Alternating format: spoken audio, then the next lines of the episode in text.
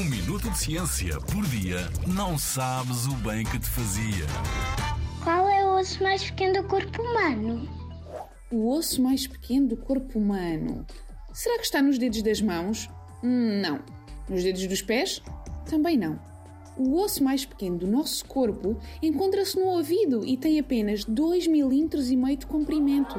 Sim, sim, ouviste bem, 2 milímetros e meio. É mais pequeno do que a cabeça de um fósforo.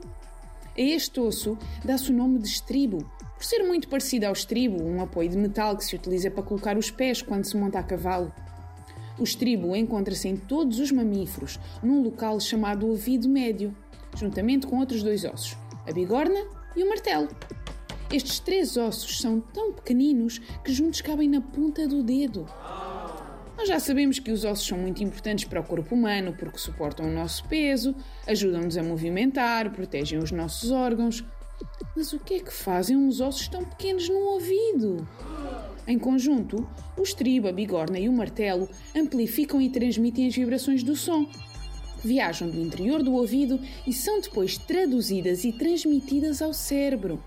Se um ou mais destes três ossos forem danificados, podemos não só ficar surdos, mas também desenvolver problemas de equilíbrio.